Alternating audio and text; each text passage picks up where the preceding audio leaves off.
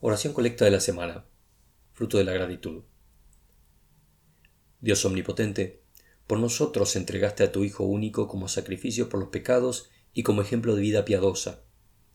Danos gracia para recibir con gratitud los frutos de su obra redentora y seguir de día en día las huellas benditas de su santísima vida.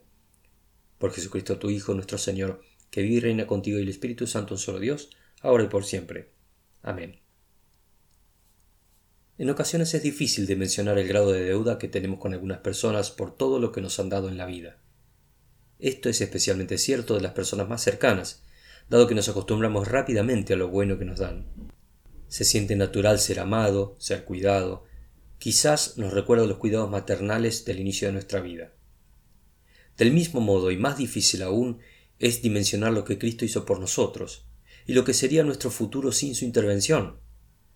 Al no conocer en profundidad lo que Dios es y piensa, no tomamos conciencia plena de lo que significa su sacrificio por nuestro bien. Los mejores frutos son los de un corazón agradecido. Y para hacerlo es necesario conocer lo que debemos agradecer.